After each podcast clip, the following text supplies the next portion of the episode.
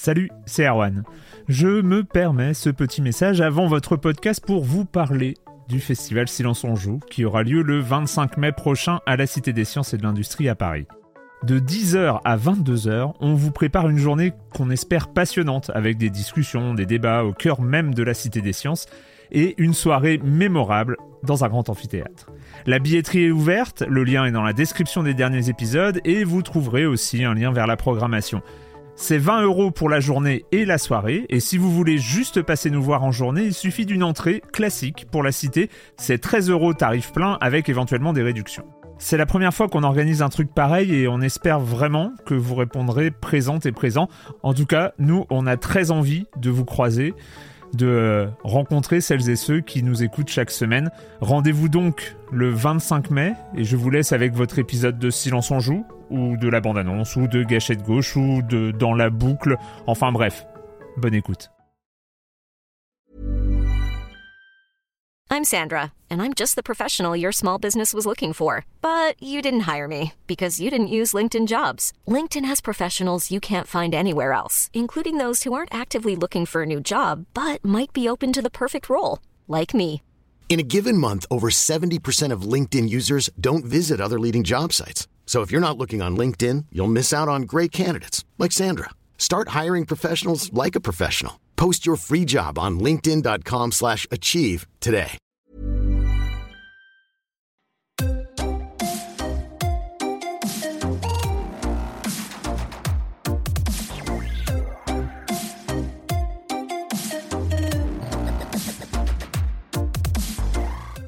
Zelda, c'est la révélation. Déjà. premier. Ah ouais, mais déjà, t'as une pile au lithium. Enfin, le jeu, t'es là, tu te dis, mais il faut sauvegarder. Pourquoi? D'habitude, on peut finir un jeu en laissant limite sur pause. Ouais.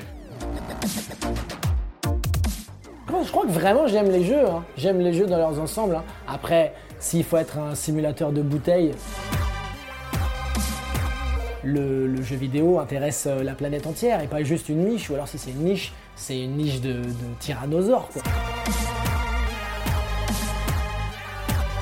Dans la vie d'une joueuse ou d'un joueur, le jeu vidéo prend naturellement une place importante.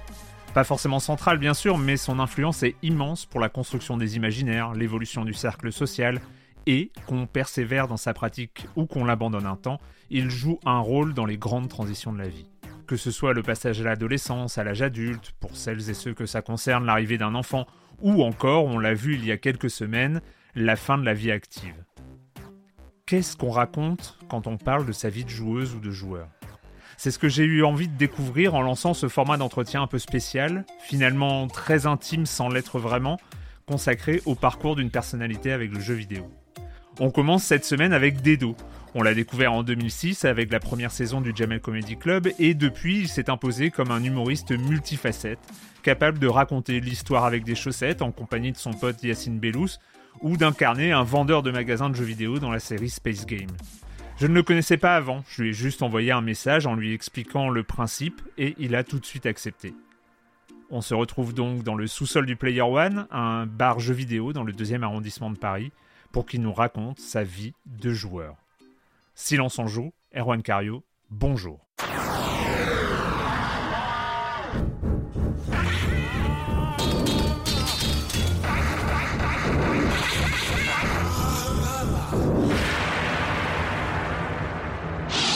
Merci Dedo d'avoir accepté cette invitation. Tu es notre premier invité dans ce format. Dans ce format où euh, je cherche à, on cherche, on va chercher à, faire parler des gens qui, euh, on va dire, ont une reconnaissance publique de leur euh, côté joueur. Donc toi, c'était un peu une évidence parce que c'est connu, c'est public, tu es un joueur. Aussi parce que ton actualité est chargée, parce que euh, donc tu vas recommencer ton spectacle Biafine au point virgule euh, tous les vendredis et samedis jusqu'au 17 décembre et que tu viens de finir le tournage de la saison 2 de Space Game, mais on va pas spoiler, c'est dans la suite du podcast, on va en parler. Et donc on va, euh, on va essayer de revenir sur ton parcours de joueur, mais avant de parler du passé, est-ce que tu peux me raconter ta dernière session de jeu Ma dernière session de jeu, très clairement, euh, ça s'est passé avec des potes sur Mario Kart. On en parlait encore tout à l'heure. C'est vrai que c'est un peu mon, mon jeu prédilection euh, parce que ça allie le ludique et euh, l'énervement total. Et c'est très agréable de voir des amis à soi avoir les, les veines de la jugulaire vraiment gonflées massivement et avec des cris qui sortent. Et ce que j'aime vraiment spécifiquement dans Mario Kart, c'est que c'est un des, un, un- un des jeux où tu peux vraiment jouer avec des potes, mais dans la même pièce. Et Ouais. je trouve que justement, euh, en général, maintenant, sociétalement, on a de plus en plus de mal à trouver des endroits de communion. Et que le jeu vidéo en fait encore partie euh, si on décide justement de le faire euh, tous ensemble. Et ce genre de jeu compétitif hyper, hyper marrant et en même temps très, très pointu et sérieux, ça ça fait l'alliage parfait. Et, et voilà, on continue de passer de très grosses soirées avec ça, avec des potes. C'est quoi ton niveau sur Mario Kart? Alors c'est dur à jauger. Je pense que je suis, par rapport à Ponce, vu qu'on en parlait tout à l'heure vite fait, complètement euh, ridicule et infinitésimal. Par rapport à un joueur moyen, je pense que je me situe top tiers. Par rapport à un joueur moyen. Oui, oui, oui, non, j'ai bien compris, j'ai bien compris. Voilà, je, je relativise tout, j'essaie d'être le plus humble possible parce qu'il est fort possible que je me fasse démonter par le propriétaire des lieux qui m'a lancé un défi auquel j'ai dit oui et bon bah on verra bien quoi. Alors, on indique qu'on a la chance, euh, les, les- les- les gens du Player One, donc qui est un bar dans le, dans le premier arrondissement, enfin rue Saint-Denis à Paris, euh, ont accepté. On est dans les sous-sols et donc on est dans un décor qui va parfaitement avec, euh, avec le thème. euh, Qui est complètement Le thème- Lucassien. voilà, c'est ça pour le coup. Et donc euh, Mario Kart, ça- on s'énerve, c'est le, le- le truc classique, c'est la carapace bleue avant la ligne d'arrivée. Oui, je trouve que c'est une. alors, je, je, je sais plus si en tournoi on y a droit ou pas. C'est vraiment une option qui a radicalement changé Mario Kart pour le meilleur et pour le pire. C'est-à-dire que c'est le truc le plus frustrant de l'univers. C'est-à-dire que voilà, des fois, ça- tu te fais taper à vraiment 15 cm de la ligne Ouais. et tu vois tous tes concurrents te passer devant. Et on va pas se mentir, je pense que euh, certains, certaines manettes euh, ont décidé d'avoir une nouvelle forme après ce passage-là, beaucoup plus éparse. Voilà, Voilà. oui, c'est ça, c'est ça. Mais d'ailleurs, mais qu'est-ce que réflexion à la... déjà une digression, mais c'est euh, qu'est-ce que tu penses justement de ce système de Mario Kart qui est que le premier a des bonus de merde euh, et le dernier a des carapaces bleues, des fusées et des, des choses comme ça, et qui a une tendance à tasser les différences de niveau. C'est-à-dire que on, on est plus sur du pur skill, on est sur. Est-ce que c'est pas, est-ce que c'est pénible ou est-ce que c'est du génie de Nintendo pour Moi, je trouve que c'est très malin et c'est ce qui fait le génie de Nintendo en général. Mm. Et c'est pas pour rien qu'ils continuent d'avoir des franchises hyper fortes qui ont pour certaines plus de 30 piges. Euh, c'est que c'est le ludique avant tout. Ouais. Et si c'est euh, le ludique avant tout, le fun, c'est tu peux perdre personne en route. Hmm. Donc effectivement, si tu te fais écraser continuellement, tu retournes pas sur le jeu. Alors que avec cette espèce de petite bascule qui te permet de parfois justement sur un peu de chance de pouvoir revenir dans la course quitte à la gagner, moi j'aime bien ça par contre. La carasse bleue c'est différent.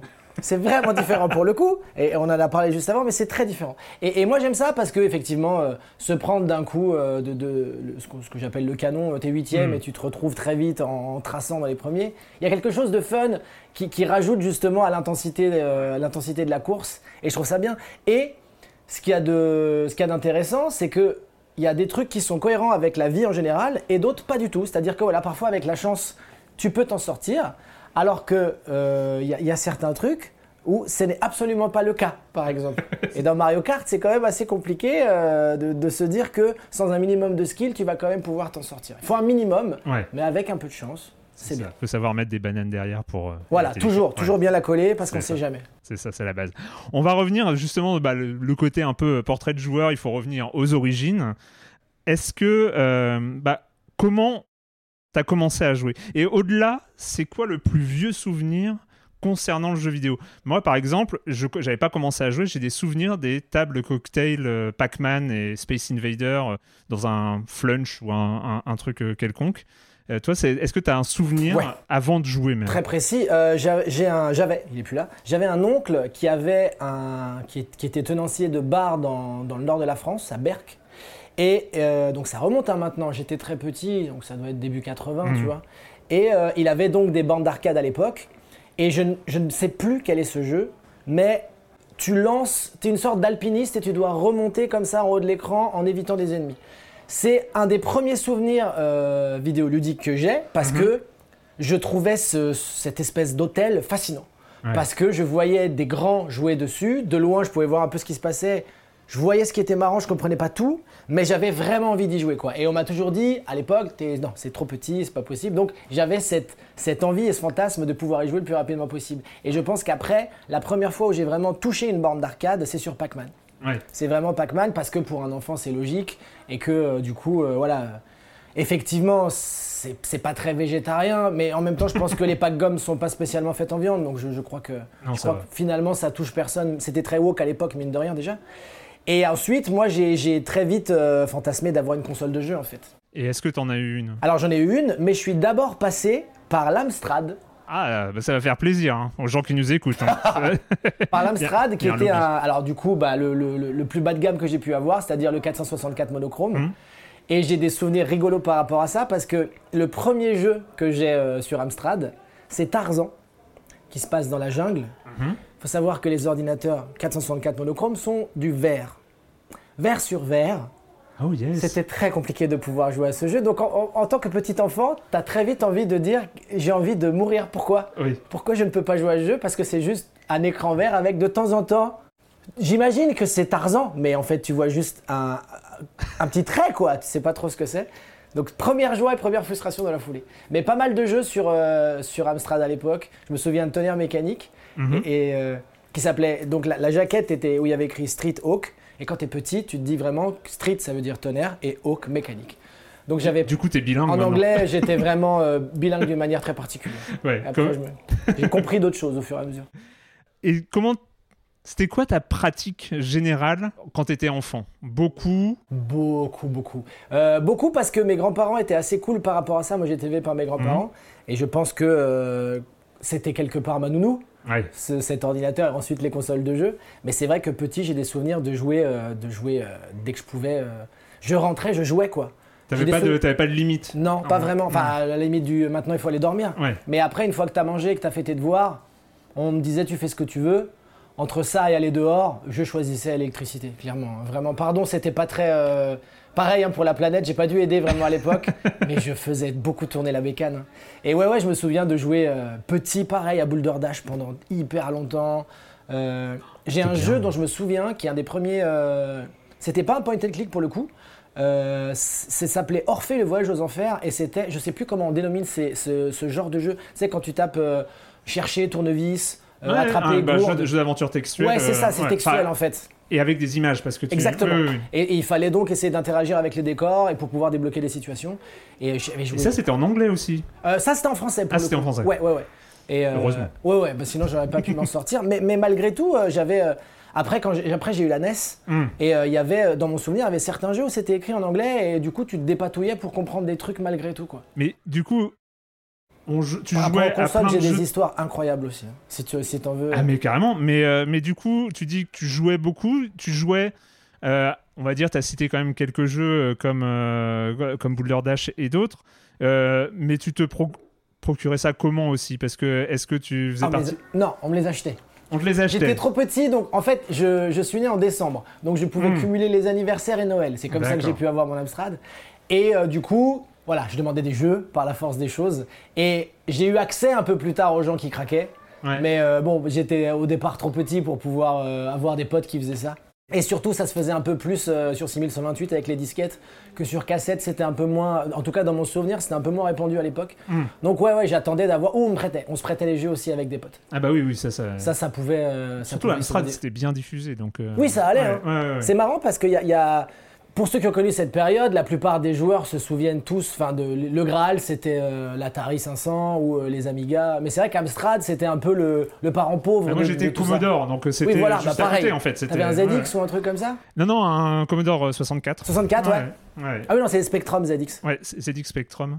Et moi c'était cassette aussi. Mais... Eh oui, oui. Et moi j'avais eu une cassette piratée avec euh, au moins 25 jeux dessus. C'était un truc de fou. Et on avait des timecodes. Et Mais il oui, fallait oui. aller avec la cassette euh, sur les timecodes. C'était. Mais parce que les, les gens, euh, je, je parle un peu à là, un peu à là, les gens ne le savent peut-être pas, mais nous, on a connu une période où vraiment le temps de pouvoir jouer à son jeu, Ah. ça prenait parfois une demi-heure. Ouais, moi c'était 15 minutes Arcanoid. Arcanoid, qu'est-ce Voilà. que j'ai pu jouer à Arcanoid aussi Ouais. Oh là là Et ben sur Amstrad, et je sais pas si c'était la même chose, mais ton jeu chargeait et en fait tu voyais une image fixe d'écran, trait par trait se charger. Et vraiment, des fois, t'étais là, c'est- je vois toujours rien et ça fait long. Et, et le pire, c'est que des fois, ça plantait. Ouais. Des fois, ça plantait, donc t'étais reparti pour. euh, Vous avez. Maintenant, vous avez. Ça claque des doigts, on a un jeu. Mais ouais, mais c'est ouais. trop simple. Ils savent pas ce que c'est. Donc euh, pratique intensive pendant l'enfance. Euh, comment s'est construite au-delà du fait de jouer même aux jeux vidéo ta culture jeu vidéo? C'est-à-dire finalement parce que le jeu vidéo c'est pas que de la pratique, c'est aussi connaître les jeux, les imaginer avant d'y jouer. Et puis, euh, enfin, comment ça s'est construit ta culture jeu vidéo Avec les magazines, avec Mm. les magazines à l'époque, euh, donc qui étaient les magazines spécialisés. Euh, je sais plus les premiers que j'ai pu lire, mais je me souviens très bien de Joypad en tout cas. Mm. Et je me souviens du Nintendo Magazine, euh, où pareil, euh, ils te faisaient des previews, euh, voire parfois tu avais quelques solutions en avance ou euh, des choses comme ça. Et c'est vrai que, vu qu'on n'avait pas Internet et qu'on avait accès à rien, on, on se. De quatre images, on pouvait, on pouvait se fantasmer un jeu sur des mois, quoi. Et c'était assez génial pour le coup. Et du coup, alors là, parce qu'on on- tu as un peu teasé le truc, mais euh, après l'Amstrad, Ouais. la NES La NES. et Univers Nintendo, tu euh, J'ai adoré, t'en mais. es pas sorti d'après ce que j'ai compris sur Non. ton dernier jeu. Non, exactement. Mais il y a eu des péripéties, c'est-à-dire que moi, au départ, euh, j'avais demandé à ma mère, pour mon anniversaire et Noël cumulé, une Master System. Une Sega Master System. Pourquoi? Parce que j'étais dingue du jeu Shinobi, que j'avais joué en arcade et qu'il y avait une adaptation qui était assez cool pour l'époque là-dessus, et que je voulais jouer à Shinobi, et que donc j'ai dit, voilà, je veux Shinobi. Il y avait aussi un, un- un jeu de foot qui était très cool. Euh, et Mystic Defender, ah non, Mystic Defender, c'était sur Mega Drive. Euh, donc il y avait ce Shinobi. Donc je lui dis bien mille fois, c'est une Sega Master System. C'est vraiment important que, parce que voilà, c'est- j'y tiens beaucoup, Master System. Et arrive mon anniversaire euh, combo Noël, j'ouvre et je vois Nin et je me dis, bah c'est c'est peut-être le nom du créateur, c'est- mais c'est une Master System, c'est et c'était une NES. Et sur le coup, j'étais dépité parce que j'étais là, mais j'ai dit mille fois. Et elle m'a dit, mais le, le vendeur, il m'a dit que c'était mieux celle-là. J'étais là, mais c'est pas mon problème. Il n'y a pas Shinobi, il n'y avait pas Shinobi sur NES. Il y a eu plus tard Ninja Gaiden qui était un très bon jeu, mais. Euh, et donc déçu. Et puis tu finalement tu mets euh, le jeu vendu à l'époque avec qui était Super Mario Bros. Ouais. Et tu regrettes plus du tout. Plus jamais. regrettes plus du tout parce que c'était. euh, Et j'ai adoré cette console. Je me souviens avoir passé des heures et des heures sur Punch Out entre autres. J'ai eu Zelda à un Noël. Donc ça fait pas des manettes Punch Out Oh si, Si, si, c'est si, ça, si, bien ouais. sûr. Ouais, ouais. Et c'est marrant, tu vois, parce que euh, c'est un truc que je savais pas, mais j'ai maté la série euh, Mike, Hmm? euh, qui est sortie il y a pas longtemps, et il parle de l'épisode Punch Out parce que c'était une des premières fois où un grand nom euh, du sport était euh, une, une espèce de- d'ambassadeur d'un jeu. Et entre-temps, ce qui est marrant, ce que je savais pas, c'est qu'une fois qu'il y a eu les affaires sur Tyson, ils ont viré Tyson en tant que boss de fin, et que c'était un, il s'appelait, euh, je sais plus comment il l'appelait, c'était un blanc, mais c'était plus Mike Tyson. Et j'étais là, ça veut dire qu'il y a eu une deuxième génération de Punch Out où c'était plus Mike Tyson le dernier Ils ont boss. redéveloppé du coup le jeu pour des nouvelles cartes. Exactement, parce Wow. que l'image du, du boxeur était salie euh, à Mm. juste titre, parce qu'il y avait des histoires de viol et tout ça. Et j'étais là, mais c'est fou, j'étais pas du tout au courant de cette histoire. quoi. C'est incroyable. Et donc, Donc- ouais, il y a eu un avant et un après Zelda aussi. Ouais. Zelda, Zelda c'est la révélation. Le tout déjà. premier. Ah ouais, mais déjà, tu as une pile au lithium. Enfin, le jeu, t'es là, tu te dis, mais il faut sauvegarder. Pourquoi D'habitude, on peut finir un jeu en laissant la limite sur pause? Non, là, c'est impossible. Et, et c'est fabuleux parce que c'est mon premier véritable jeu, jeu d'aventure, euh, hyper vaste, hyper grand, avec des idées euh, perpétuelles. euh, trouver, des, trouver des artefacts qui te permettent d'avoir accès à, à des nouvelles zones, ce qui était fou pour l'époque. Avoir des labyrinthes cachés. Je me souviens d'avoir bloqué pendant des mois sur le labyrinthe 7 parce que j'arrivais pas à savoir où il était. Quand j'ai réussi à trouver, c'était voilà, c'était le plus beau jour de ma vie de l'époque. Donc ouais, ouais, euh, Castlevania, un souvenir extraordinaire Mm. aussi, parce que depuis tout petit, je suis fan de cinéma et un peu plus de cinéma de genre. Donc pour moi, c'était le Graal, quoi. Tu pouvais aller euh, te friter contre Dracula. euh, Ouais, Castlevania, c'était vraiment. le- C'était, c'était le, c'était le, le- le- voilà, tout ce qui alliait ce que j'aimais, c'est-à-dire euh, les films qui font peur et les jeux vidéo. Mm. Donc à l'époque, j'étais, j'étais aux anges, quoi. C'est quoi le jeu pilier de ton enfance? C'est Ah. le, enfin, le jeu autour autour duquel euh, ça tourne. Enfin, c'est. euh, Alors attends, qu'est-ce que tu entends par pilier? Je sais pas si tu choisis un jeu dans ton enfance, un, un jeu qui. euh, Je cherche en même temps, hein, parce que euh, je ne veux pas essayer de confondre justement enfance et adolescence, euh, mais je pense que j'ai énormément... Bon alors il y a Zelda je pense, mais euh, pas loin, il y a Super Mario 2, Ouais. auquel j'ai énormément joué, qui était même pas un Super Mario officiel, parce que Mm. développé pour les États-Unis à l'époque, d'où le fait qu'il il était très différent euh, de ce qu'aurait dû être ce Mario-là, sachant que le dernier boss est Wart et pas du tout Bowser, donc tout le monde était là. Qu'est-ce que Mais j'avais adoré, euh, j'avais adoré le, le 2, et, et à l'époque je fantasmais de pouvoir enregistrer sur mon magnétoscope euh, le parcours et pouvoir le revoir comme un film. C'est-à-dire faire des trucs qui sont totalement euh, démocratisés aujourd'hui, voilà. Mais à l'époque, j'y bah, j'y arrivais pas, c'était pas possible techniquement. Et, euh, et ouais, c'est vrai que Super Mario 2, énormément, énormément. ouais. Ça a été mon doudou euh, pendant très longtemps. Et Megaman, le premier Megaman. Et justement, tu dis pas confondre avec l'adolescence. Et je sais pas ce que ça en est pour toi, mais il y a.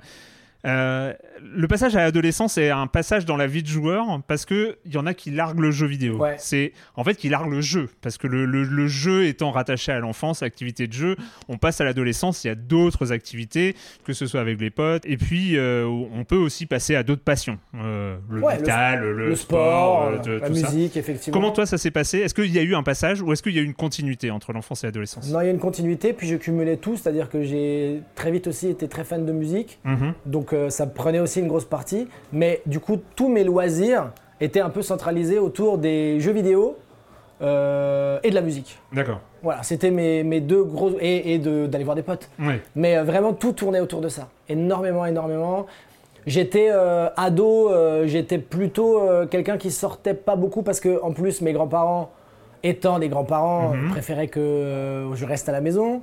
Donc, ça les arrangeait quelque part que euh, je sois là, en train de jouer Ouais. euh, devant eux, plutôt que je sois dehors à faire on sait pas quoi et qui pourrait les inquiéter.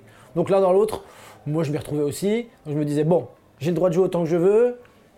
Bah, je vais jouer autant que je veux alors, tant pis. euh, et puis au fur et à mesure, t'é- t'évolues sur d'autres choses. Mais non, non, il n'y a pas eu de. La, la- la déperdition ne, ne s'est pas du tout faite à l'adolescence, au contraire, parce que j'ai très vite euh, voulu justement passer au, euh, aux, aux consoles, aux consoles 16 bits. Et moi, j'ai fait partie de la team Sega, donc j'ai voulu une Mega Drive Ah oui. euh, au lieu de la Super Nintendo, et j'ai jamais regretté malgré tout. Euh, et je sais qu'il y avait des clans à l'époque, hein, ça c'est Ah, pareil, bah, des trucs qui oui, plus. euh, Ah bah, si, si, il y, a- il y a toujours des gens qui sont euh, soit PlayStation, soit Xbox, j'ai toujours pas compris pourquoi. C'est vrai, mais il n'y avait pas le même antagonisme. Non. Parce que vraiment, je me souviens, il y avait les, les, les pros Sega et les pros Nintendo. Déjà, il n'y avait pas autant de- d'éditeurs, enfin de, de distributeurs Mm, de mm, consoles, mm. ce qui limitait un peu euh, les castes. Et, euh, et ouais, c'était fou, quoi. On s'embrouillait euh, sur n'importe quoi. Le mode 7, euh, ah, nous on a le mode 7, ils se foutent ton mode 7. Ah non, non, c'était assez taré, quoi. Mais ouais, ouais, la Mega Drive m'a pompé énormément aussi de mon temps. Et et t'avais un environnement social joueur aussi Ouais. Tes potes, tout ça euh, Ouais, ouais. On était, on était, on était quelques potes à euh, justement euh, avoir des consoles et du coup aller les, gens, les, uns chez les Mm. autres, voir à amener les consoles et pouvoir jouer comme ça. Parce qu'il n'y avait pas. C'est vrai qu'on se rend pas compte, mais le fait que Internet n'existait pas, ça fait que c'était très restreint. Il y avait Ouais. soit écouter effectivement de la musique, soit faire du sport, soit jouer aux jeux vidéo. C'était un peu les trois gros axes, quoi. Quand t'es, tu vois, quand t'as 12, 13, 14 piges, même 15 piges, tu peux pas sortir, t'as pas de pouvoir d'achat, tu fais pas ce que tu veux, quoi. Donc déjà, euh, si tu peux partager du temps avec des potes en t'éclatant, c'est très bien. C'est clair. Et, mais justement, alors, euh, on- jeu pilier de l'enfance, jeu pilier de l'adolescence, enfin les, les- les- les deux gros, les derniers gros jeux euh, de l'époque ado. euh. Alors je me souviens, euh, je me souviens de Shining Force qui m'avait énormément plu, qui est un jeu pas très connu, mais qui est euh, un, un, un simili RPG pour l'époque. Mais après, il y a eu quand même la claque. bon, j'avais j'avais euh, 16 piges, je sais plus, à peu près. Enfin, euh, Final Fantasy VII Ouais. Ah oui. a été un game changer total, quoi. Ah Total, donc, total. D'accord, donc Mega Drive, mais pas, pas Saturn. Non, pas Saturn. non, je. Moi, je- c'était Saturn. Parce que moi, il y avait Virtua Fighter et je voulais trop jouer à Vir- Virtua Fighter. Et du coup, j'ai revendu ma fête Saturn très vite. Alors moi je suis passé entre temps par euh, quand je suis euh, j'ai revendu euh, des trucs pour pouvoir me prendre la Neo Geo cartouche alors pas neuf mais un Ouais. quelqu'un qui la revendait pas trop cher et j'étais là je veux jouer à la Neo Geo parce que la Neo Geo était la Rolls des consoles Ah, à l'époque oui. euh, avec euh, voilà des, des capacités très proches de la bande d'arcade et, euh, et je me souviens de Magician Lord qui était un, un, un beat'em all- non pas un beat'em all d'ailleurs un jeu de plateforme qui était assez fou et que j'adorais. Et surtout, ça a été. euh, bon, il y a eu- il y, a eu le, le, le- le vrai premier bain dans le, dans le versus fighting qui a été Street Fighter, Mm. forcément chez des potes par la Super Nintendo. Euh, mais il y a eu euh, des, des mini-plateformes entre temps. et moi, je me souviens d'être tombé très, très, très, très fort dans Tekken à l'époque de la, la PlayStation 1. Tekken 3. Oh, mais même le 1, moi, le 1 Ah ouais et le 2, mais moi, je c'était. ai, ouais, mais- moi, j'ai. Mais bon, j'étais tellement nul que je prenais toujours Eddie. Mais euh, Ah bah oui, oui. euh, Enfin. Qui était la, la possibilité de Ah là là, pianoter entre bien. deux persos et tu pars en Ouais. capoeira. Donc Voilà, évidemment, c'était trop bien. ça facilite les choses. C'était très cheaté, mais c'est- c'était. Mais j'ai eu après, mais après c'était un peu après l'adolescence déjà, on va dire euh, plus euh, jeune adulte, une, une grosse période versus fighting aussi. Ouais. par, euh, par euh, ce qui reste mon jeu de baston préféré euh, pour toujours, qui est euh, Guilty Gear. Ah ouais. Ah ouais, ouais. Ah ouais, on est sur du technique quand même. Ouais, Oui. bah oui, au fur et à mesure encore plus d'ailleurs. Euh, Là, là euh, presque trop d'ailleurs sur le dernier, sur le Strive. Mais les premiers étaient pas si techniques que ça en vrai. Mais mais il y avait des trucs intéressants. Euh, Guilty Gear, pour ceux qui connaissent pas cette franchise, en fait, possédait cette capacité, cette caractéristique à avoir, euh, après une certaine manip, la possibilité de pouvoir tuer en un coup ton adversaire. Si jamais il se prenait ce coup-là. Ouais. Ça, et ça s'appelait une destroyed. Et, euh, et c'était très fun pour l'époque. Mais c'est vrai que ça a incorporé au fur et à mesure des, des- des vrais euh, changements qui rendaient le jeu encore plus technique, mais encore plus jouissif pour le coup. Ouais. Et, euh, et puis j'adorais les persos, j'adorais ce côté 2D hyper fin. euh, le jeu est beau à crever par terre.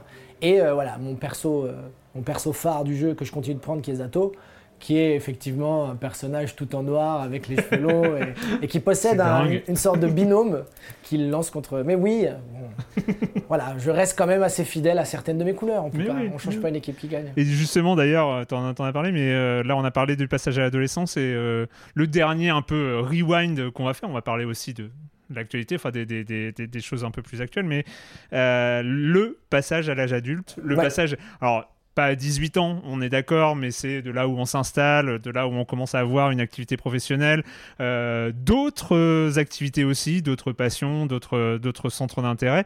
Et là encore, continuité où il y a eu un, Alors, il y y, a une vraie continuité jusqu'à euh, jusqu'au passage euh, de la sortie de la PS3. Ouais. C'est-à-dire que jusque-là, j'étais vraiment carré sur tout. J'étais Day One sur la GameCube, voilà, la, la Play forcément, euh, euh, et tout ce qui sortait. Jamais été trop Team Xbox. J'avais un pote qui l'avait, donc ça me permettait juste de regarder ça de loin et de ne pas me prendre les cercles de la mort. Je suis quand même passé un moment à la 360 pour quelques jeux. Mais à la PS3, je l'ai eu quand même, mais j'étais forcément, euh, même ce que je disais dans le deuxième spectacle, hein, j'avais moins le temps. Ouais. Et le fait d'avoir moins le temps, ça fait qu'à un moment, tu te jettes moins facilement dans des jeux qui, tu le sais, euh, vont te prendre une centaine d'heures. Ouais. Parce que du coup, tu te dis, je sais que là, je vais passer une centaine d'heures, que je vais pas passer à travailler sur euh, quelque chose qui est rémunérateur en termes de salaire. Voilà. Donc, tu es obligé de faire des choix et c'est vrai que je suis passé de hardcore gamer à un peu plus casual au fur et à mesure, ouais, par la force des choses. mais toujours dans une sorte, euh, toujours dans une pratique. Quand Ah même. oui, oui, oui, toujours. Ouais. C'est vrai que là, euh, depuis, depuis, on va dire, deux ans, ça, c'est beaucoup plus sporadique qu'avant, mais je déconnecte vraiment jamais. Vraiment jamais. Je sais très bien qu'à un moment, j'essaie de choper une PS5, mais bon, c'est tellement Il compliqué. paraît que ça va revenir. Ça revient, Ouais. mais ils ont encore augmenté les prix, donc tu te Ouais. dis vraiment vous abusez de plus en plus. mais là, je sais qu'il il y a un bundle prévu peut-être pour ce Noël avec euh, le, le remaster de Last of Us. Ouais. Donc je me bien. dis, ah, c'est une très bonne porte d'entrée quand même. hein. C'est clair. Et j'attends euh, Callisto Protocol, Mhm. qui est un, un- un- une sorte de. Pas de ressucé, parce que j'imagine que c'est peut-être même encore mieux de Dead Space. Ouais. Donc euh, ça me branche à mort, parce que j'ai adoré cette saga-là. Et que je suis très très fan pour le coup de, de Survival Horror en général. Et c'est vrai que pareil, ah bah ça, ça a été un des piliers à un moment. euh, mais euh, Resident Evil, la sortie du premier Resident Evil sur PS1, c'était révolutionnaire dans ma tête, quoi. Et tout court d'ailleurs. Bah oui, oui, oui, de fait.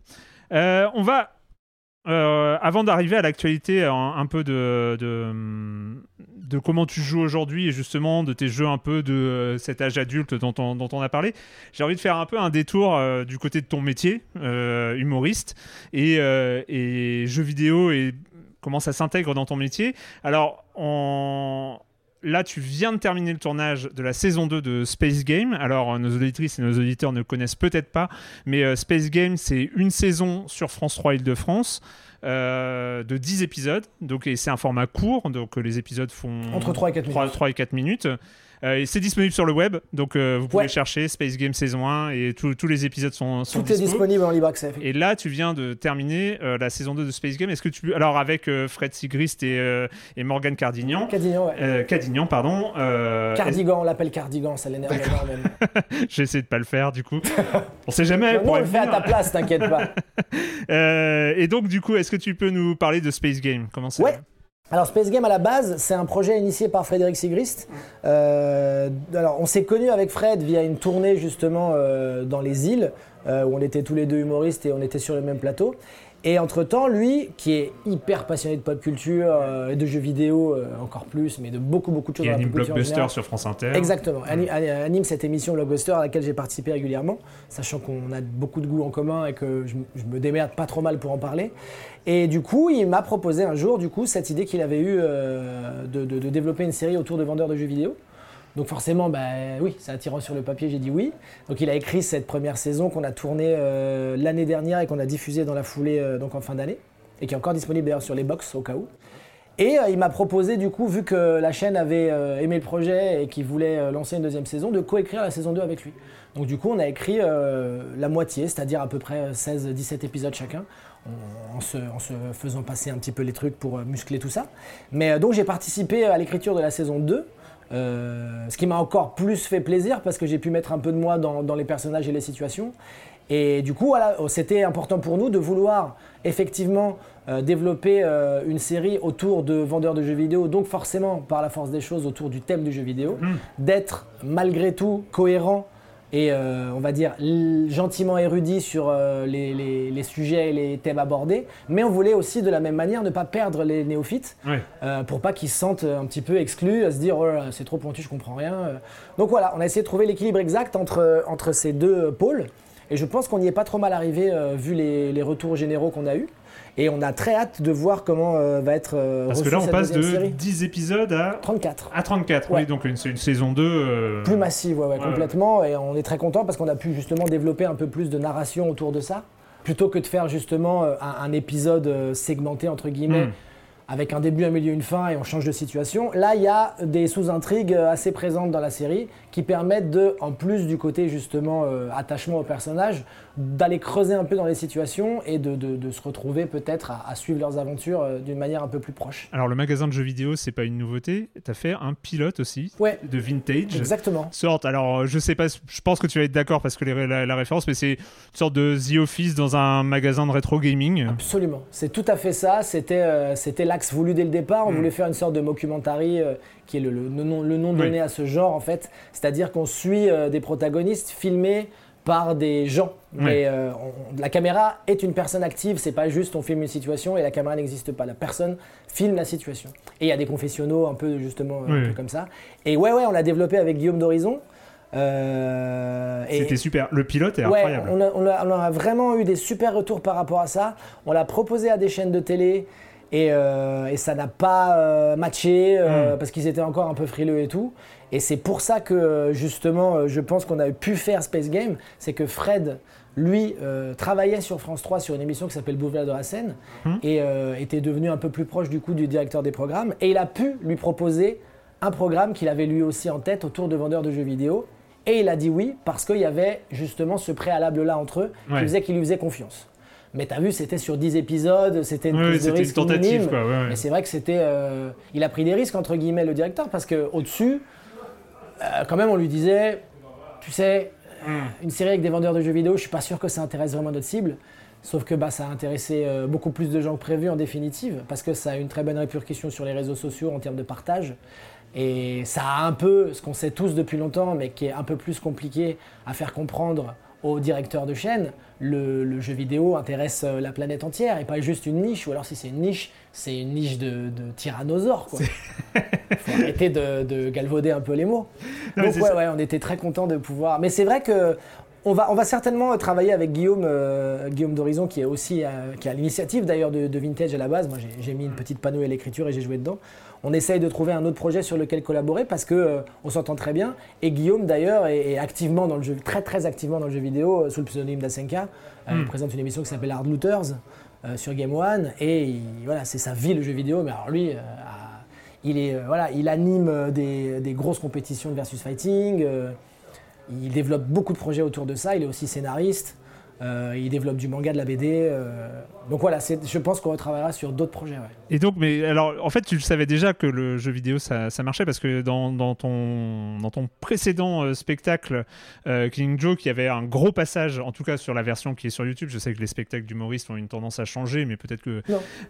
Mais, mais dans la version qui est, qui est sur YouTube, on voit, il y a un grand passage Voilà. sur le, le jeu vidéo. Bah déjà, j'ai envie de, de demander des nouvelles de Tour de France 2017. Toujours euh, sous plastique. Hein, Toujours euh, sous vraiment, plastique. hein, moi, je, ne- je refuse de toucher à cet objet. hein. Je- je- On, on continue d'avoir, euh, et tant mieux, il, il en faut pour tout le monde, Ouais. mais je continue à voir des jeux qui sortent où je me dis, mais pourquoi faire? Est-ce que tu sais s'il y a des jeux de curling? Euh, dans les, dans les Winter dis- Sports, dans les, dans les Jeux Ouais, mais, Olympiques mais d'hiver. pas vraiment, on n'a pas curling 2023. Non. Bon, ça. Non, je crois pas. Mais, Mais c'est vrai que le cyclisme, ça m'a toujours passionné de me dire, donc il y a des gens qui sont OK pour faire pédaler un gars qui fait une sorte de promenade, quoi. c'est ouais, c'est moi je suis pas le plus gros défenseur de, de Cycling Manager et euh, parce qu'il y a des jeux de manager d'équipe de Bah oui. cyclisme. Bah oui, qui s'occupe de filer les anabolisants Voilà. Les Et, trouver et en fait, ça a, été- ça a toujours été une critique récurrente. Ça m'a fait marrer parce que tu en fais un, fais une blague dans, dans dans ton spectacle, mais euh, c'est vrai que euh, pour moi, un jeu de cyclisme, le cyclisme, c'est là, alors que le jeu vidéo est c'est habitué, on est habitué au boost, on est habitué au bonus, on est habitué, même Mario Kart, c'est du dopage sûr, en permanence, évidemment. Mario Kart. Et, et là, un jeu de cyclisme, pas de dopage. Du coup, tu perds l'intérêt. Bah ouais, ouais, ouais. Ou alors vraiment, peut-être qu'il y a des jeux, mais du coup, certainement pas euh, certifiés par la fédération adéquate, qui ont essayé de le développer. C'est clair. Mais j'en ai pas entendu parler, et pourtant, mais je parle aussi de simulateurs dans le spectacle. et Tu parles de Goat Simulator, tu parles de I Am Bread, sans les citer parce Non, que. euh, Mais, mais tout le monde, a- enfin tout le monde, non, mais beaucoup de gens ont compris en tout cas de quoi je parlais. Mais en tout cas, il y a beaucoup, il y a, il y a certaines personnes après le spectacle qui me disaient, mais c'est pas ce que tu dis là, c'est pas vrai. J'étais là, alors bien entendu que si, Bien sûr. évidemment, évidemment. Et il y a même des simulateurs de pierre, euh, Ouais. des simulateurs d'absolument tout quoi. Exactement. Bah oui, bah en plus, c'est un genre en, en- lui-même. ouais. Euh, tu dis dans, dans ton spectacle, j'ai envie d'être Link qui va sauver Zelda, un tueur de dragon ou Lionel Messi. C'est ton activité de joueur en- ce moment Ça, ça a été beaucoup ça. ça a été beaucoup J'ai énormément joué euh, à- FIFA et PES. J'adore les jeux d'aventure, donc je me suis jeté à corps perdu dans énormément de jeux d'aventure par la force des choses. Un peu plus dans le RPG, Hmm. mais du coup c'est juste une suite logique de tout ça. Et, euh, et les dragons, bah oui, euh, l'Heroic Fantasy, effectivement, quand tu peux avoir accès à certains jeux. Moi je trouve que les adaptations de Lord of the Rings, elles sont plutôt pas mal. Il y en a ouais. énormément, mais les dernières sont vraiment Ouais. bien. J'imagine qu'il va y en avoir euh, avec la, la série Amazon des nouvelles encore plus impressionnantes. Mais oui, oui, c'est quand même mes, mes centres de prédilection dans les thématiques, on va dire, ouais. ouais, ouais. Il y a, il y a un truc marrant, c'est dans, dans le spectacle qui est, qui est en ligne. Donc, je rappelle, c'est Killing Joke. hein, vous pouvez, on peut le retrouver sur ta chaîne YouTube. Il y a la fin de ce, de ce passage-là qui est euh, où en fait tu prends à partie une spectatrice Ouais. qui est la seule dans la salle, la pauvre, à dire, à revendiquer le fait, non, moi les jeux vidéo, non. Ouais. Et, et donc en fait, Qu'est-ce que je dis Je me souviens plus. mais en fait, tu, la prends à partie en disant, mais pourquoi t'aimes pas les jeux vidéo Ah oui, oui, oui, ouais. C'est euh, et euh, j'ai envie de comprendre comment est-ce qu'on ne peut plus aimer euh, les jeux vidéo. Pour toi, c'est euh, c'est une sorte d'évidence aujourd'hui de- de- d'être joueur ou euh, Alors, c'est- c'est c'est pas forcément une genre d'évidence parce que je peux comprendre que tu puisses avoir certaines réticences à Mm. jouer à un jeu vidéo. Mais ces réticences-là, si elles sont euh, juste dans ça va pas m'intéresser ou je vais rien trouver, euh, c'est impossible. C'est absolument impossible. Il y a des jeux qui. Il y a des jeux de cyclisme à la base. Déjà. Donc il y a des jeux pour tout le monde. Et, et- et c'est certain, tu peux trouver un jeu qui va intéresser une personne, même la plus réticente au monde en tout cas. Et, et donc je me dis à chaque fois, c'est dommage si c'est juste une espèce de posture euh, de pas vouloir aller dans le jeu vidéo parce qu'on ne se rend pas compte à quel point cette industrie euh, est déjà une des plus euh, rémunératrices du monde C'est clair. devant le cinéma, devant beaucoup d'autres. Donc c'est pas pour rien non plus, c'est parce que vraiment ce plaisir-là est un plaisir aussi fort que, et là il y a des gens qui vont, qui vont certainement un peu tiquer, mais le plaisir qu'on peut avoir à lire un livre, on peut avoir le- la même intensité de plaisir à jouer à un jeu vidéo et de suivre une aventure et d'être touché par des personnages et, et- et vraiment de d'être euh, presque avec une famille, comme si tu suivais une série ou tout ça quoi. Donc pour moi tout est au même niveau. Donc vouloir diaboliser quelque part le jeu vidéo, je trouve que c'est vraiment un comportement archaïque maintenant parce que euh, c'est terminé. On peut plus, on peut plus dire regardez la violence, regardez les machins. On a tous bien compris que, enfin j'espère que les gens ont compris que le, le- le jeu vidéo ne rend pas violent les gens. C'est-à-dire qu'il faut, c'est ex- c'est exactement comme dans, dans Scream. Euh, qui est un film que je n'affectionne pas pour de multiples choses. Et franchement, ça m'a étonné. Hein. Mais, mais qui a des choses intéressantes. Il y a des personnages qui disent euh, les films euh, ne, ne font pas des psychotiques. Mm. Les, les films rendent les psychotiques plus créatifs. Et là, c'est la même manière. C'est-à-dire Oui. que le- que ce soit le cinéma ou les jeux vidéo, il y a un fond de violence et de dégoupillage qui est là. Et Mm. il aurait pu dégoupiller n'importe quand. Et on ne peut pas blâmer, entre guillemets, ça sous prétexte que des gens jouent à des jeux vidéo. C'est les jeux vidéo qui ont, qui ont induit ces comportements. C'est beaucoup trop facile. Et, et donc, euh, bah voilà, il faut arrêter de, de le diaboliser. Et sincèrement, quels que soient les âges, euh, tu parlais de ça tout à l'heure aussi euh, par rapport à un, un de tes anciens podcasts, mais même les personnes âgées peuvent y trouver vraiment un bien-être qu'ils Ouais. ne peuvent pas trouver ailleurs. Mhm. Donc voilà, je trouve ça ridicule de dire les jeux vidéo, bah. En plus, personne ne dit bah. C'est très rare, C'est à part si t'as 7 ans, quoi. Et donc du coup, pour, on a parlé donc de, de, de- de la série, du pilote vintage, de, ton, spectacle, Euh, et, et tu l'as sous-entendu à, un- à un moment, mais euh, sans vouloir, euh, je vais pas me transformer en théoricien de l'humour. De toute façon, j'y connais pas grand-chose. Euh, mais on a l'impression, enfin j'ai l'impression que ça, l'humour est possible, qu'on s- peut se baser sur un socle commun de références avec lesquelles on peut jouer, on peut euh, transgresser, on peut, euh, on peut faire, des, faire, faire, faire de l'humour à, partir de ça. Et euh, est-ce qu'il faut avoir un public joueur pour rire du jeu vidéo? Non, je pense pas. Je pense que c'est là où, je suis d'accord et, en même temps pas tout à fait d'accord avec toi. C'est que effectivement, si on a des références communes, c'est beaucoup plus simple Mm. de pouvoir euh, de pouvoir quelque part être sur un, un terreau où tout le monde s'y retrouve et peut- on peut même comprendre euh, certaines nuances que les autres n'auront pas. Mais en vrai, euh, si tu quelque part, il faut que je retrouve le terme exact, vulgarise une thématique, elle va être accessible à n'importe qui. Donc, à partir du moment où tu fais ça de manière intelligente, je pense que tu peux intéresser les gens à euh, la botanique euh, ou le parapente ou euh, les clavicules. J'en Ouais. sais rien, tu vois. Les clavicules, c'est moins compliqué que la botanique. Enfin, j'imagine. Pardon s'il y a des zoologues, je veux choquer personne. Mais je pense qu'à partir du moment où. je pense qu'en tout cas, par rapport à l'humour, si c'est une thématique qui te touche, quelle qu'elle soit, si tu sais en parler, tu vas pouvoir la rendre accessible aux gens. Mais c'est vrai que trouver les, les- les bons axes pour créer la plateforme entre le public et toi, c'est là où c'est plus compliqué, que ça demande de réflexion et de l'écriture. Mais c'est vrai que par exemple, toi, quand Et tu tout le as fait monde a des références de jeux vidéo. Ouais. Ça, c'est très rare que. Enfin, je ne connais personne qui n'a pas une référence de jeu vidéo. Tout le monde connaît Super Mario. Tout le monde a déjà entendu Super Mario. Tu vois. Nintendo, c'est dans l'air. Le jeu vidéo, c'est de la culture populaire. euh. Complètement. PlayStation, tout le monde a déjà entendu. Tout le monde voit Mm. ce que c'est une PlayStation. Donc on part pas de zéro et donc on peut, on peut construire euh, par- Ouais. au- au-dessus en ayant, en essayant d'avoir les deux niveaux de lecture. C'est Oui. ce que vous faites dans Space Game. Complètement. Euh, d'avoir, euh, c'est vrai que euh, vous avez un épisode dans la saison 1 où vous voulez cancel Mario, un autre où euh, tu, tu veux vendre, donc le- ton personnage Lenny, euh, qui en a un peu rien à battre, veut vendre un Mortal Kombat à- pour un gamin, de, un gamin de 6 ans. Voilà, tu joues avec, avec des références, ça peut... En fait, tu crées deux rires différents, en fait. Ouais, ouais, et parce qu'on essaye justement d'avoir les gens qui auront une, une référence un peu large, euh, soit par rapport à des comportements induits par des jeux vidéo, Mm. soit par rapport à des références parce qu'ils vont connaître les, les jeux euh, dont on parle. Et on essaye aussi de, à notre euh, petit niveau, de vulgariser. Il y a un épisode dans la saison 1 dont je me souviens où on parle de PNJ. Oui. On explique qu'il y a un PNJ parce qu'il y a un père de famille qui se fait traiter de PNJ par son fils. Mm. Et on lui explique que c'est pas une super nouvelle normalement. Ouais. Et, et du coup, on familiarise un public néophyte à certains termes qu'ils n'ont Mm. pas et qui vont peut-être leur permettre de, de- de s'intéresser même potentiellement un peu plus aux jeux vidéo. Donc euh, le but c'est ça. hein. C'est, euh, mais je pense que dans l'art, le but c'est ça en général. C'est, c'est pas de segmenter, c'est d'essayer de transmettre sa passion aux gens et de la rendre accessible à tous. Ouais. Et possiblement de la partager.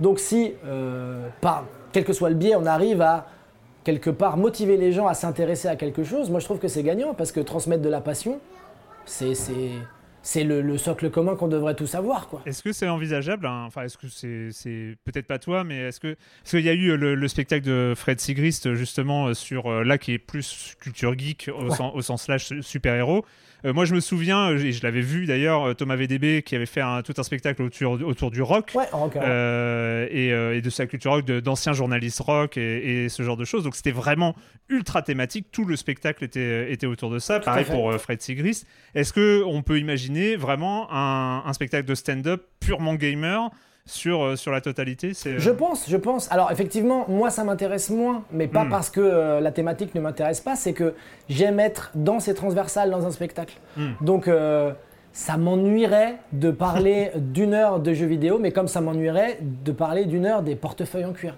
Ouais. Tu vois, au, au moment, je lui ai dit bon, je crois qu'on a bien parlé des portefeuilles en cuir, on a fait toutes les blagues autour du cuir et des portefeuilles. Maintenant, on va pouvoir parler des clavicules, vu que ça fait deux fois que j'en parle et c'est peut-être une thématique inconsciente à laquelle Oui, je oui, dois je, me pense, pencher. je pense qu'il y a une Je pense piste. qu'il y a un truc à faire sur les clavicules. Il y a une piste. Et euh, oui, oui, je pense. Je pense qu'on peut être central sur une thématique et c'est pas la première fois que ça arrive. Et même chez les, les francophones, Hmm. j'ai un pote qui s'appelle Noman Osni qui a fait un de ses spectacles entièrement quelque part sur la weed Ouais. et qui a très bien marché. Parce que justement, c'est ses expériences de stoner Hmm. et c'est aussi sociologiquement ce que ça induit euh, dans notre société euh, et, et d'actualité de être contre, être pour, euh, la diaboliser ou non, la rendre légale ou non. Donc il y a plein de choses à dire. Oui, de jeux vidéo, même combat hein, pour le coup. Complètement, complètement. Mais t'as vu, on accepte un peu plus les jeux vidéo. C'est vrai, Ça comme va venir au fur et à mesure. Euh, et dans le même, juste pour continuer sur la thématique, mais euh, qui a un peu rien à voir, est-ce que, euh, est-ce que rire, hein, le rire, c'est quelque chose que tu peux rechercher dans un jeu vidéo? Ça m'est arrivé, bien sûr, bien sûr, bien sûr. Bah typiquement, j'ai mis des exemples. hein. Non, c'est beaucoup mille. Mais les, les, pour ceux qui s'en souviennent, les Monkey Island à l'époque étaient très drôles. Return to Monkey Island vient de sortir. Ah, et je crois qu'ils sortaient euh, genre le mois prochain. Là. Mais c'est un remaster ou ils ont rajouté des Nouvel épisode par Ron Gilbert et, et David Grossman. Mais il sort que sur PC Non, non, non, non, non, non, Ah non, il PC est prévu Switch, sur, PC euh, Switch, PC Switch. Ah, il y a quand euh, même Switch ouais. C'est sûr, je vais le prendre. Parce que c'est pareil, Monkey Island, moi je me suis jeté dedans. Il y a, il y a une référence dans Monkey Island, je crois que c'est dans le 2. Je sais plus, hein, m'engueulez pas si vous regardez, mais il y a, il y a, euh, une référence directe à Délivrance où il y a un concours de guitare banjo Hmm. qui est la même chose que dans Délivrance. Et c'est pareil, c'était une épreuve, ça m'avait marqué à l'époque quand j'y avais joué. Et euh, mais il y a aussi les Maniac Mansion qui étaient très drôles. Euh, et puis plus récemment, on peut pas faire l'impasse sur les South Park Ouais. les, les- les- le, le bâton de la vérité et le dernier euh, qui doit être la, la- la sonde. C'est avec les super-héros, j'ai plus le titre exact. Non, non, mais c'est pas grave, c'est pas marrant grave. aussi. Mais donc ouais, et en plus c'est malin parce que un, l'univers de Star Wars, euh, de Star Wars, de South Park, qui s'est d'abord posé sur l'heroic fantasy Hmm. et ensuite sur l'univers des super-héros via les comics et, et ses, et ses héros divers. C'est très malin parce que c'est exactement pile dans l'air du temps et c'est drôle, c'est hyper drôle. Ouais. C'est très très très drôle, vraiment. hein. Et donc ça, ça peut être quelque chose, euh, mais en, en même parce qu'en même temps, c'est une vraie question parce que c'est pas facile le- le- l'interactivité. On cherche l'interactivité, on cherche euh, le truc, et c'est vrai que euh, t'as dit euh, 1000 jeux et non peut-être pas 1000, c'est que le rire et euh, tu citais les LucasArts qui sont évidemment des références, que ce soit les Indiana Jones, les Monkey Island, Ouais. euh, euh, les Full Throttle après ou, et, et- et plein d'autres, mais euh, il y en a pas tant que ça des jeux vidéo qui font rire euh, sincèrement en fait oui, entre oui, c'est sûr, c'est sûr. Mais parce que c'est vrai que c'est pas forcément un axe privilégié, euh, je pense, pour un développeur, que de donner ça aux joueurs. Mais il y a- Mm. y, a toujours eu des touches d'humour dans beaucoup de jeux malgré tout. Je repense à Little Big Adventure par exemple. C'est vrai, c'est vrai. Dans Rayman, il y a des Mm. choses drôles. Mm. Oddworld, il y a plein de choses rigolotes à l'intérieur. Euh, donc ouais, on a toujours essayé de parsemer, en tout Ouais. cas, quand il y en avait la possibilité. C'est sûr que si on fait un, un jeu un peu plus euh, Gears of War, euh, c'est peut-être ça s'y prête un peu moins dans le propos et on va dire dans l'atmosphère générale. Mais je pense que c'est exactement comme dans la vie. Personne ne va être énervé d'avoir ri à quelque chose en disant oh non j'ai ri mais c'était pas le moment. C'est on est content quoi. On rit, on rit c'est bien. Mais c'est vrai que je pense que c'est pas forcément ce que va rechercher en priorité un joueur, en tout cas dans les euh, trois premiers axes. Y en a, c'est du bonus. Que dans un Aujourd'hui- spectacle d'humour, Ouais. on cherche un peu plus le rire que les jeux vidéo. Un tout petit peu plus. Tant mieux. Tant mieux. C'est mieux. Mieux. quel, quel joueur es-tu devenu Alors, tu parlais de ces deux dernières années avec plus sporadique, mais pourquoi pas Est-ce que ça, ça reviendra sans doute Mais euh, est-ce que tu peux te mettre, euh, peut-être pas d'ailleurs, mais est-ce que tu peux te mettre dans une catégorie, dans une boîte de joueurs Euh, Si tu te mettais dans une boîte de joueurs, sur- alors tu disais un peu plus casu, mais il y a les joueurs de versus fighting, il y a Ouais. les FIFA Call of, enfin, Ouais. il y, a- y a, il y a ce Alors, genre de choses. Clairement, moi je vais être un peu dans. Mais c'est compliqué que je me mette dans la case versus parce que versus fighting pardon. Parce que c'est vrai que moi c'est guilty, guilty, guilty, guilty. J'ai et à chaque fois en fait quand j'avais la possibilité de me lancer dans une saga, typiquement là je sais que le Street 6, euh, Street Fighter 6 sort. Dans le 5, dans le 4, à chaque fois je voulais y aller et en fait le temps que tu prennes du retard, Ouais. tout le monde t'aplatit. C'est vrai. Donc, et c'est le seul inconvénient, mais qui est un passage obligé, en tout cas dans le versus fighting, c'est que tu es obligé de passer par une phase de training. Ah oui. Si tu ne t'entraînes pas, tu n'es pas bon. Ça, c'est comme dans la vie. euh. Donc, bah, ça m'embête à chaque fois parce que je me dis c'est du temps que je mettrais à ne pas en mettre dans de l'écriture, Hmm. euh, des développements de scénarios ou euh, des activités euh, artistiques qui, qui me servent au jour le jour. Quoi. Donc je vais plus vers effectivement des trucs plus qui demandent moins en tout cas de training. Donc Hmm. tu vois, j'ai pu, j'ai pu malgré tout faire Last of Us, mais j'ai même pas encore joué aux deux. Donc c'est dommage, je le sais. C'est bien, c'est euh, comme ça, il- tu, tu sais qu'il y a des chefs-d'œuvre en attente. Exactement. Et puis en vrai, des chefs-d'œuvre en attente, il y en a tout le temps, quoi. Enfin, je veux dire. et- Bon, j'ai quand même, j'ai quand même pu faire le Breath of the Wild Ouais. parce que, mais je l'ai tracé un peu, quoi. J'ai pas Hmm. non plus, euh, on va pas se mentir, j'ai pas fait toutes les souquettes et je n'ai pas toutes les noix. Ça c'est. Non, non, Parce que ça oui, prend non, trop non, de temps. Non, non. mais voilà, le- les premiers, euh, les premiers trailers sont tombés sur la suite. Euh, je sais très bien que je vais tomber dedans parce que je, voilà, je suis très très fan de Nintendo aussi. Euh, mais c'est vrai aussi que, et je pense que c'est aussi dû à mon âge hein, maintenant, euh, j'ai 43 piges, donc euh, j'ai un retour de rétro, de rétro gaming Ah. que j'adore et qui me prenne énormément de, de temps dans le bon sens du terme. Mais là, typiquement, avec des potes, on s'est refait le, le, le- alors c'est pas Ghosts and Goblins, du coup c'est le dernier qui est sorti, mais Hmm. je sais plus quel est son titre exact. Parce que j'adore cette saga, j'adore ce jeu. Arthur. Ah, exactement, les, les- les- les armures qui pètent. Hmm. J'ai joué, on parlait de Mega Drive tout à l'heure, j'avais joué à Daima Kaimura en version japonaise, qui doit être le Ghouls and Ghosts, j'imagine. Euh, parce que j'ai- j'aime vraiment cette saga, et le premier auquel j'ai touché, c'était sur NES avec Ghosts and Goblins, le tout premier, le, le fondateur. Et, et donc, ouais, j'aime retourner. euh, tu vois, j'ai repris la, la Super Nintendo euh, rétro, justement, à pleine de jeux, parce que j'ai envie de rejouer à Super Metroid, euh, des, des jeux auxquels vraiment j'ai été attaché, j'ai passé Ouais. beaucoup de temps. Donc, c'est vrai qu'il y a mon, mon, mon passé de gamer qui me rattrape aussi. Je pense qu'on est tous dans une période, euh, voilà, quand, quand tu commences à avoir la quarantaine, où tu as envie de revivre ces sensations-là. Et que tu fais, tu fais aussi ça parce que c'est des jeux plus courts C'est vrai. et que je culpabilise un peu moins. tu vois, parce qu'à chaque fois, je me dis, quand je pars sur des longs trips, je me dis, euh, typiquement, je sais que je peux pas aller, euh, en tout cas pas maintenant sur Elden Ring, je le sais.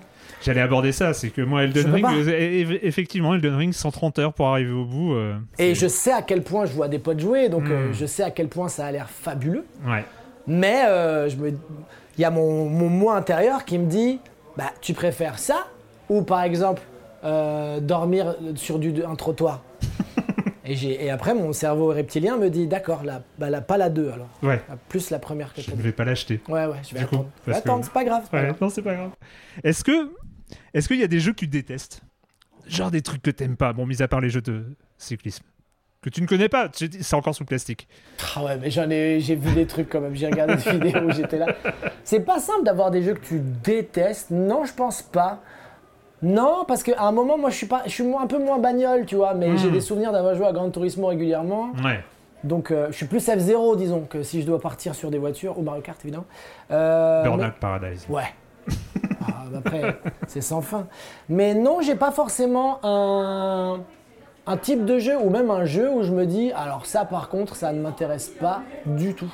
Ouais. Je, crois, je crois que vraiment j'aime les jeux. hein. J'aime les jeux dans leurs ensembles. hein. Après, s'il faut être un simulateur de bouteille, bon, je vais pas y aller. C'est vrai que là, quand ça va vraiment trop loin, euh, je, je refuse de- d'engager du temps là-dedans. Mais sinon, euh, tu vois, que ce soit euh, du sport, de, de la plateforme. Moi, je continue d'aimer la plateforme, alors qu'il y a Mm. de plus en plus de gens qui commencent à trouver ça un peu désuet. Moi, je continue de trouver ça cool, mais je viens de la plateforme aussi, Ah quoi. oui. On en, on en Donc, tous. ouais, voilà. En vrai, j'aimerais bien, mais je crois que c'est pas du tout d'actualité, qu'ils refassent un Rayman. J'ai adoré le Origins, j'ai adoré le Legends. Ah ouais, oui, oui. Fabuleux, mais je Non, crois que c'est terminé là. Ouais. Ansel, il est encore dans la boucle Non. ou... Ouais, voilà. Donc. Non. Ou un truc de ce style. Non, euh, Cuphead. Cuphead est génial. C'est vrai? Cuphead est Ah, mais génial. Cuphead, Cuphead, tu, tu te tu t'auto-qualifiais de presque casu euh, que tu me balances Ah, j'ai pas dit que je l'ai fini, hein. J'ai pas dit que je l'ai Ouais. fini. Mais il est génial et effectivement. euh, oui, alors par contre, faut être un peu hardcore gamer pour s'en Voilà, sortir. c'est ce que j'allais dire. Mais c'est fabuleux, c'est cette esthétique des, des studios fléchières de l'époque. ouais. euh, et la série adaptée d'ailleurs est vraiment Mm. très cool aussi. Mais ouais, j'ai- ah, je suis un très grand fan. Ah, tu- on parlait de ce, ce que tu détestes, mais euh, moi ce que j'adore et ce qui se fait de moins en moins, c'est les shoots 'em up. J'ai toujours adoré les shoots. Ouais. Et c'est vrai que c'est tombé, euh, c'est tombé dans les oubliettes un peu. Il y a R-Type qui sort de temps en temps. Et putain, mais les, les, les, les shoots quoi. Gaia Rest sur Mega Mm. Drive, j'ai j'ai perdu 3 ans d'espérance de vie sur ce jeu, c'est sûr. mais quel bonheur, quel bonheur. Les Thunder Force 4. Euh, Ouais, et, et c'est vrai que ça pousse, au, ça G-Vogue. pousse au rétro, du coup, euh, de, Ouais, de ouais, bah, retrouver ces ah bah, sensations-là. Pour le euh, shoot'em up, ouais, ouais. on n'a pas trop le choix, hein, parce que Mm. euh, y a- y a- on en développe de moins en moins. C'est clair, c'est clair. Donc, euh, mais non, donc pour répondre à ta question, je n'ai pas de, de détestation euh, dans les jeux. Et sur euh, l'écosystème euh, jeux vidéo aujourd'hui, c'est difficile de parler de jeux vidéo sans une consommation. En fait, c'est assez marrant parce que c'est quand nous on parle de notre histoire de, de- de joueurs, on a une consommation uniquement active du jeu vidéo. On parle des magazines un petit peu, mais c'est euh, généralement une manette en main, quoi. Euh, et c'est vrai qu'aujourd'hui, et tu parlais de Ponce tout à l'heure sur, sur Mario Kart. Quel Au- salaud Aujourd'hui, il y a Twitch. il y a le stream, il y a plein de gens qui consomment les jeux vidéo, mais c'est de la, c'est pas totalement passif le, le stream. Tu, tu- il y a le chat, il y a, il y a- il y a Oui. tout ça. Est-ce que toi c'est quelque chose euh, qui peut te tenter, que tu aimerais faire, essayer, euh, ou c'est autre chose? Le jeu vidéo, ça reste quand même aussi de la sphère privée. C'est aussi important ça, c'est-à-dire que quand tu streams, tu streams pour les autres. Toi, tu fais aussi beaucoup de choses pour les autres. Oui, Euh, le jeu vidéo. j'avais jamais fait ce parallèle, mais c'est intéressant. Je crois que je préfère garder ça. euh, Enfin, ça, ça m'attire pas le côté. Même si je pense que je m'en sortirais plutôt pas mal, commenter ton action Hmm. pendant que tu es en train de la jouer, parce qu'il y a une sorte de... euh, comment dire Euh, J'aime la mise en scène, entre guillemets, quand elle est avérée et qu'elle se fait sur un spectacle, Ouais. et qui on- c'est une sorte d'échange voulu. Là, j'aurais vraiment un peu l'impression, et mais c'est juste mon ressenti à moi, je dis pas que c'est ça euh, que font les gens, mais j'aurais l'impression de me mettre en scène un peu artificiellement, Hmm. juste pour qu'on regarde cette activité-là. Ouais. Et du coup, euh, vu que j'ai la possibilité de pouvoir euh, soit tourner, soit jouer directement en live devant un public, j'ai pas ce besoin-là Hmm. de me dire tiens rajoutons en tout cas cette couche-là. En tout cas, c'est pas un- pas quelque chose vers lequel tu vois pendant le confinement, il y a plein de gens qui sont partis Ben oui. euh, sur Twitch. Et moi j'ai dit bah non, Non. non, je vais plutôt faire d'autres choses. Voilà, j'ai joué un peu, j'ai maté énormément de films, j'ai regardé des séries, j'ai écrit un peu, j'ai essayé d'amorcer et d'initier des projets. Mais c'est vrai que je me disais pas. Et puis surtout, c'est pour ça que je les respecte énormément les streamers. Ça demande une présence et un travail euh, quotidien. C'est trop quoi. Tous les jours, tous les jours, faut être là, présent. Euh, pour ta communauté, euh, répondre au chat, être là Ouais. en même temps, regarder là, faire ton truc. C'est vraiment un travail à plein temps, très très prenant. Et, euh, et je pense que c'est compliqué justement de le faire bien si tu ne te dédies pas à ça presque uniquement. Et euh, j'ai la chance de pouvoir avoir des, des- beaucoup de projets annexes à côté pour ne pas me dire, bon, je peux aller en plus là-dessus parce que je sais le temps que ça prendrait et je préfère faire quelque chose de bien ou ne pas le faire. Ouais. C'est pour ça que Euh, je respecte énormément les streamers pour ça parce que Dernière, euh, dernière question quand même avant, euh, parce que j'aime toujours, enfin c'est une sorte de mauvais, mauvais réflexe, mais aller, aller un peu dans la, la prospective. Toi, il y a des choses que tu attends. Alors, je te parle pas, tu as parlé de Callisto Protocol, donc il y a un jeu, un, un- un jeu qui va sortir sur Dead Space, une sorte de, de successeur, d'héritier de Dead Space. Est-ce que, mais est-ce qu'il y a quelque chose que tu attends du jeu vidéo dans... On sait que le jeu vidéo, c'est un, c'est une des technologies. On parlait de, de, de l'environnement aussi, du fait que euh, le jeu vidéo, il s'en fout un peu pour l'instant. C'est-à-dire qu'on est vraiment dans la course au progrès, au- à Ouais. des images plus belles, à, des, euh, à plus de puissance et, et- et ce genre de choses. Mais est-ce que toi, il y a quelque chose que tu attends du jeu vidéo dans, dans les dix années à venir Des, des expériences que tu n'as pas eues et qui te feraient ultra rêver? Oui, oui, sur un, un point très précis qui reste malgré tout du, du- du domaine du jeu vidéo, c'est sur les casques virtuels. Mhm. Euh, moi, j'en ai acheté un pendant le confinement euh, pour justement, euh, parce que euh, un pote Axolot, qui est aussi vidéaste, Mhm. écrivain, fait plein de choses, on avait acheté un, il m'a dit fonce mec, il faut que tu essayes des trucs. Et j'ai testé des jeux qui sont pour le coup vraiment bluffants. mais des fois des choses auxquelles tu t'attends pas. Il y a un jeu de ping-pong dans l'espace. Je sais que comme ça, ça a l'air bizarre, mais tu joues vraiment au ping-pong. C'est quand même assez Ouais. fou en termes de, de, de, de- tout, quoi. C'est la, la précision, le ressenti, le- le- la, la virtuosité dans, dans les mouvements, Mm. dans le ressenti face à la balle. J'étais bluffé. Il y avait quelques jeux, justement, où j'ai eu des sensations aussi fortes. Euh, un qui s'appelle The Exorcist VR, où tu es un flic et tu enquêtes. Et donc, tu as des petits épisodes, euh, donc voilà, amenés à te faire peur. Un épisode dans une église qui était pas mal foutu en termes de mise en scène et tout. Mais je pense qu'on euh, n'a pas encore du tout atteint Ouais. et trouvé en tout cas le jeu qui va euh, forcer quelque part presque les gens à acheter le casque. Tellement tu te dis tu peux pas passer à côté Ouais. de ça. J'ai joué un peu à Resident 7 euh, en VR, c'est quand même vachement vachement bien. Pour le coup, l'immersion et euh, On Moi, est dans quelque pas. Alors, il y a un truc que j'arrive juste pas à comprendre. Je l'ai déjà dit euh, à de nombreuses reprises en Silence on joue. C'est si moi je suis dans un casque de réalité virtuelle, je dis je, je suis dans un casque parce qu'on y, on y est. Ouais, ouais. Mais c'est pas pour voir des monstres. Mais si Mais non. Mais bien sûr que si Mais d'où t'as envie de voir Moi, les monstres à l'écran, c'est cool. hein. J'adore. Chez les films de genre, il y a aucun problème. Les même les Resident Evil ou les, euh, les survival euh, devant un écran, il y a aucun souci. Même si je suis un peu flippette, mais il y a aucun souci. J'aime bien ça.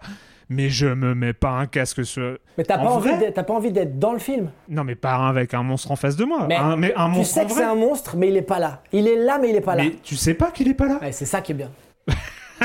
Moi, j'avais vu ma copine jouer à l'époque et péter les plombs vraiment avec le casque virtuel, à me dire il faut que tu me touches le bras pour bien que régulièrement je sache que ce qui est là n'est Ouais. pas vrai. Et je trouve ça fou. Ce- cette capacité d'immersion, c'est vraiment Ready Player One pour le coup. Mm. Euh, si vraiment on arrive à atteindre euh, un- un- un- quelque chose qui, qui tient du réalisme presque total et de l'immersion, moi je trouve ça fabuleux en termes d'expérience.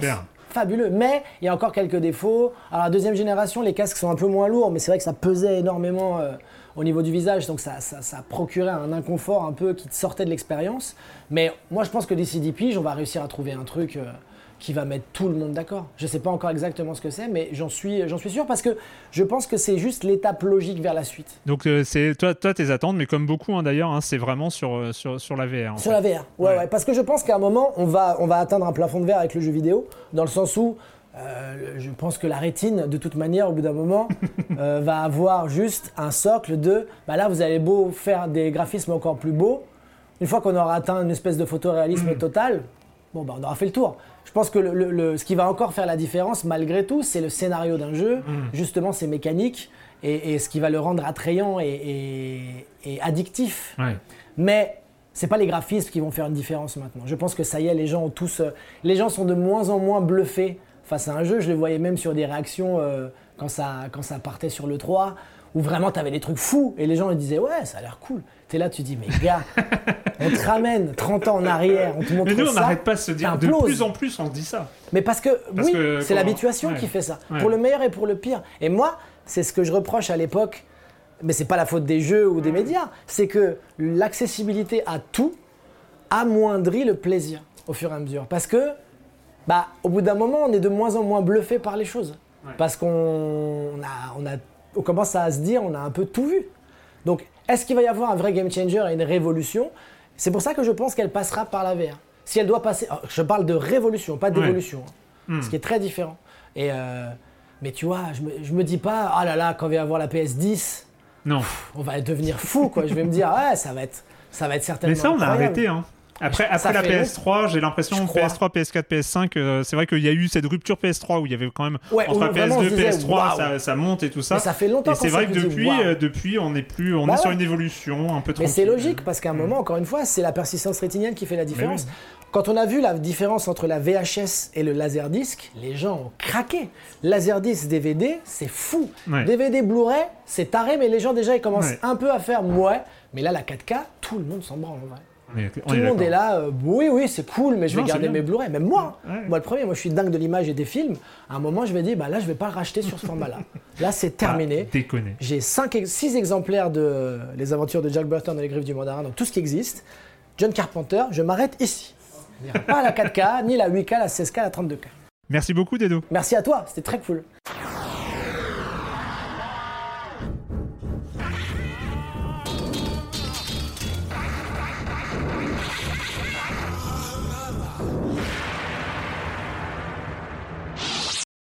Écoute, c'était parfait. J'étais trop content. Ouais, t'as ce qu'il te faut Ouais, non, mais tellement, tellement. Et puis, euh, et sincèrement, en vrai, hein, euh, je m'attendais. Je savais que tu étais joueur. Parce Ouais. qu'il y a plein de références dans ton boulot, dans tes spectacles. euh, même il y a des discussions avec euh, Yacine, avec euh, tout ça. Enfin, ça se voit. Enfin, il y, a- il y a quelque chose qui est assez récurrent. Oui, oui, ouais, tu peux pas trop tricher. Mais à ce point-là, enfin, franchement, Ah t'es bah un non, vrai vrai. gros joueur. Oui, oui, oui, oui.